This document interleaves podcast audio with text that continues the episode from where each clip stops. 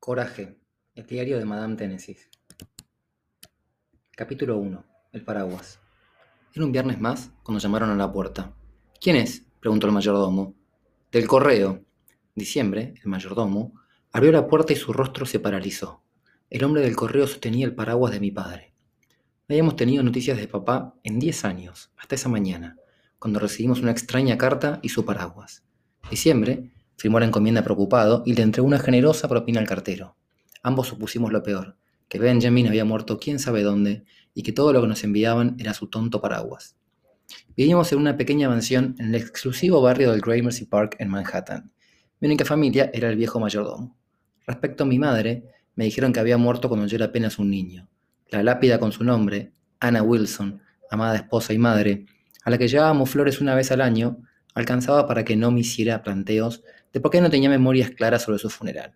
Mi padre, Benjamin, desapareció unos años después. Eso sí que lo recuerdo. Adiós, se había despedido con una fría palmada. Yo me había quedado en el pórtico del Gramercy, aferrado a mi oso de peluche, viendo cómo él me abandonaba. Nunca más volví a saber nada sobre él. Jamás recibí cartas ni llamados, mucho menos regalos en mis cumpleaños. Cada festejo de Navidad, Año Nuevo y Acción de Gracias habían sido, habían sido idénticos. Diciembre y yo comiendo solos en algún restaurante costoso, rodeado de extraños para no sentirnos tan solos. Con el correr de los años, había desestimado la esperanza de volver a ver a mi padre. Él había dejado las cosas demasiado bien resueltas.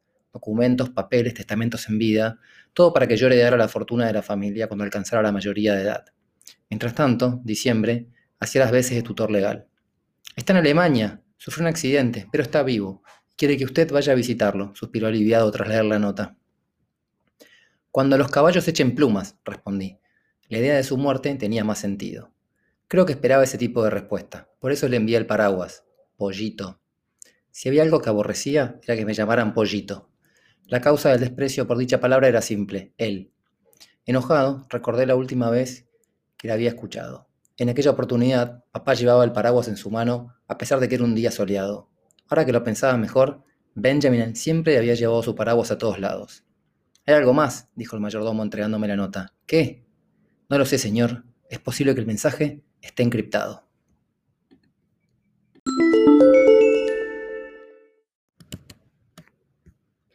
Capítulo 2. La nota. Querido hijo, necesito que busques un diario que tu madre y tu abuelo escondieron. Algo me dice que solo tú sabes dónde puede estar. Dracar pasará a verte en unos días. Es mejor que le entregues el diario a él. Recuerda que, en el campo de batalla, donde esconden su corazón los lenapes y la muerte de las flores es inminente, se esconde el violeta amarillo y la verdad que libera las fuerzas oscuras que vigilan la inscripción para la entrada del bosque. Postdata. Si encuentras el diario, nos veremos en Hohenzollern al finalizar el semestre. Si no lo encuentras, no te molestes en venir.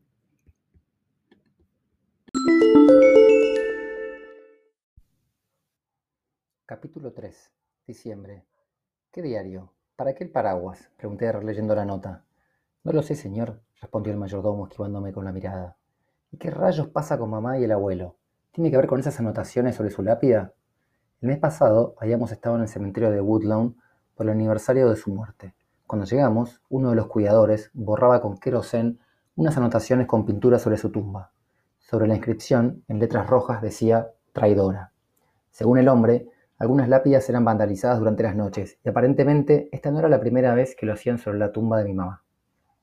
Señor, creo que lo mejor sería partir a Hohenzollern a finalizar el semestre. Como dice la nota, no quiero que se pierdan los exámenes finales, sugirió el mayordomo. Pocas veces estaba de acuerdo con diciembre. Sin embargo, él tenía la patria potestad sobre mí, y a pesar de que el mayordomo era flexible, su palabra era siempre la última. Deberíamos irnos hoy mismo, protesté sabiendo que la discusión estaba perdida. No es opinable. Esperaremos. Además, hay que encontrar ese diario que su abuelo escondió. Le propongo un plan. Vamos a dejar ese paraguas donde pertenece hasta que pensemos cómo organizarnos. Debo conseguir que la nana Bon Montpellier se comprometa a cuidar la casa, embalar muebles, repasar inventario. No puede uno abandonar una mansión como esta, como quien dice pan francés. Pan francés, dije mirándolo a los ojos. Al finalizar el semestre, muchachito, dijo extendiendo su mano. Es un trato. Llevamos el paraguas a la biblioteca y siempre lo colocó dentro de una vitrina de cristal donde Benjamin solía guardarlo como cuando todavía vivía en la casa. Una extraña fuerza me atraía hacia el paraguas. Me detuve a mirarlo como si fuera una reliquia y sentí como los pelos del brazo se me electrificaban. ¿Quién es Dracar? Volví a preguntar colocando mi nariz contra el paraguas. Un borracho a quien preferiría que no conocieras, se lamentó Diciembre. Se escuchó una bocina, el autobús escolar aguardaba. Señor, es solo un paraguas, vamos. Cuando vuelva al colegio seguiré aquí, afirmó empujándome afuera de la casa. Diciembre sabía perfectamente que no se trataba de un simple paraguas, pero cuanto más tardaran en descifrarlo, menos problemas para todos.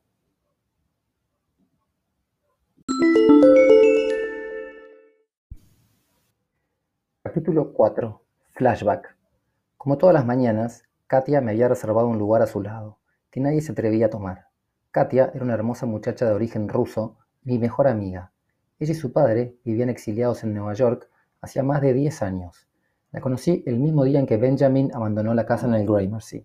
El padre de Katia había sido acogido por el gobierno norteamericano antes de la Primera Guerra. El doctor Nero Novik, quien se movía a todos lados en una estrafalaria silla de ruedas, era un prestigioso científico que trabajaba al servicio del gobierno de los Estados Unidos, desarrollando todo tipo de artefactos geniales para el ejército. Cada tanto, el doctor Novik me dejaba husmear entre sus cosas y me prestaba sus inventos más inofensivos. Katia me tomó de la mano disimuladamente por segunda vez. La primera había sido una semana atrás en Washington Square, luego de que nos besáramos. Confieso que he estado loco por ella desde la primera vez que la vi, como si la partida de mi padre aquel día hubiera traído consigo un premio mayor, la chica más graciosa, bonita e inteligente de todo Manhattan. Katia y yo habíamos desarrollado un nombramiento precoz durante nuestra infancia, sin embargo, habíamos resuelto en un solemne pacto de sangre jamás ponernos de novios. Ambos sabíamos que una relación entre mejores amigos era propensa a poner en peligro nuestra apreciada amistad. Olis, dijo una voz desde el asiento de atrás. Era Susie Southampton, la niña más adinerada de la escuela. ¿Es cierto que ya son novios? Me puse rojo de vergüenza. No, respondió Katia salvando el enredo. Qué pena, harían una linda pareja. En fin, Katz, si Coraje está libre, me gustaría invitarlo. Papá consiguió entradas para el Club Algodón.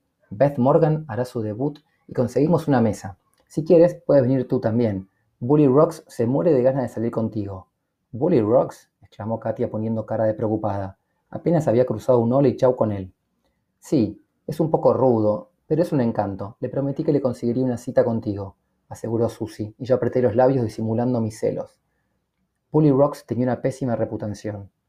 Había ganado el título de bravucón en la escuela a fuerza de golpes.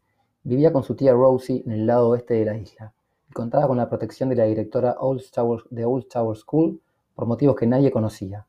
Existía una rivalidad histórica entre nosotros. Habíamos competido en todas las disciplinas deportivas de la escuela. Yo era ágil y veloz, mientras que Bully Rocks era fuerte y explosivo. En lo que iba de nuestras cortas vidas, podríamos decir que estábamos empatados.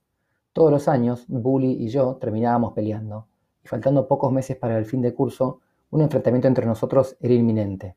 Yo estaba preparado para la golpiza que planeábamos darnos el uno al otro. Los músculos de Bully Rocks habían crecido exorbitantemente en el último semestre. Yo, en cambio, solo me había puesto más escuálido debido al estirón.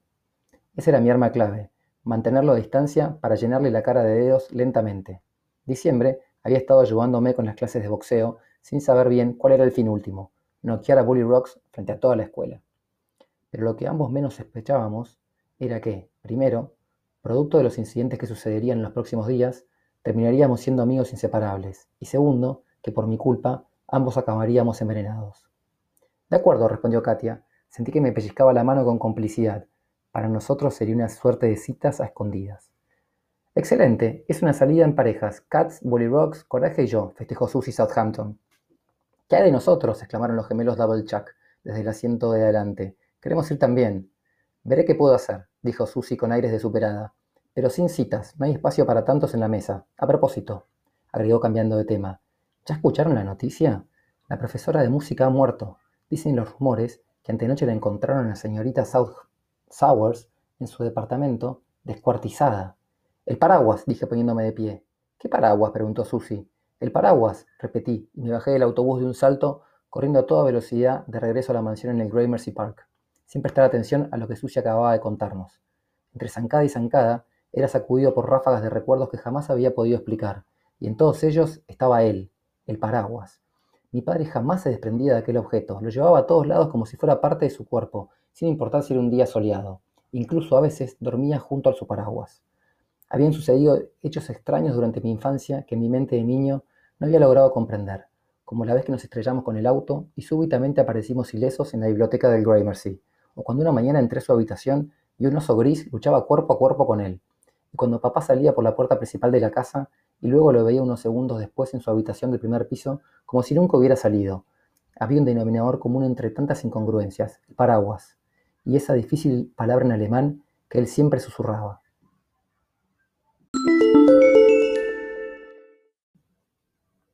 Capítulo 5. Verschwinden. Agitado, toqué el timbre dos veces sin éxito. Diciembre no estaba. Seguramente había salido a hacer los mandados. Si había algo que a Diciembre le gustaba, era salir del Gramercy a pasear. El viejo mayordomo tenía una docena de pretendientes en el vecindario que se esmeraban en llamar su atención. Intenté entrar por la ventana lateral, ya que rara vez salía con llaves, pero estaba cerrada. Bu, buen chico, comencé a llamar a mi perro labrador, una bola de pelos castaña que cuando estaba mojado se parecía más a un elefante marino que a un perro. Boomerang, comida, insistí poniendo el sándwich que había llevado para almorzar debajo del burlete de la puerta. Se escuchó un bostezo al otro lado, seguido de unos pasos pesados. Luego el perro se paró en dos de sus patas traseras y con una mano abrió la puerta echando su cuerpo hacia atrás. Eso es grandulón, lo felicité acariciando detrás de las orejas. El perro comenzó a olfatearme buscando su merecido premio, el sándwich. Casi sin pensarlo, guiado por mi intuición, me dirigí directo a la biblioteca donde habíamos dejado el paraguas. Antes de entrar, sentí un revoloteo en la habitación. Un intruso estaba husmeando las cosas de papá. Abrí la puerta envalentonado, me encontré con un cuervo negro que sobrevolaba en círculos sobre la biblioteca. Me llamó la atención que la ventana estuviera cerrada. Tomé un revólver del cajón del escritorio, lo cargué como me había enseñado mi abuelo y apunté al ave decidido a disparar. Pero me arrepentí. Si llegaba a agarrar el tiro, provocaría un agujero en la pared, y diciembre protestaría durante una semana. Opté por abrir la ventana y el ave salió confundida. Luego el cuervo se posó sobre una chimenea de un vecino y se quedó mirando. Saqué media pistola por la ventana y disparé a quemarropa. Por un momento creí escuchar una voz que me insultaba. Luego se vieron unas plumas negras volar en el aire, mas no tenía la certeza de haber dado con el ave. Cerré la ventana antes de que algún vecino se pusiera nervioso. Escuchar disparos a las nueve de la mañana no era muy común en el amable vecindario del Gramercy Park. Volví la mirada al paraguas. Allí estaba dentro de la vitrina de cristal. Evidentemente era un objeto con un importante valor económico. Tras observarlo con una lupa, Noté que tenía inscripciones en el mango grabadas en metal precioso y que a pesar de los años parecía como nuevo. Pasé mis dedos sobre el mango y la piel se me erizó. Luego lo tomé con las dos manos, lo levanté en el aire como si fuera una espada. Tenía ganas de abrirlo, pero no deseaba traer la mala suerte a la casa del Gramercy. Observé una parte de abajo del mango donde había una diminuta palabra escrita, con la leyenda Verschwinden borroneaba. Cerré los ojos hasta ver una llama violeta. Verschwinden, susurré, y simplemente desaparecí.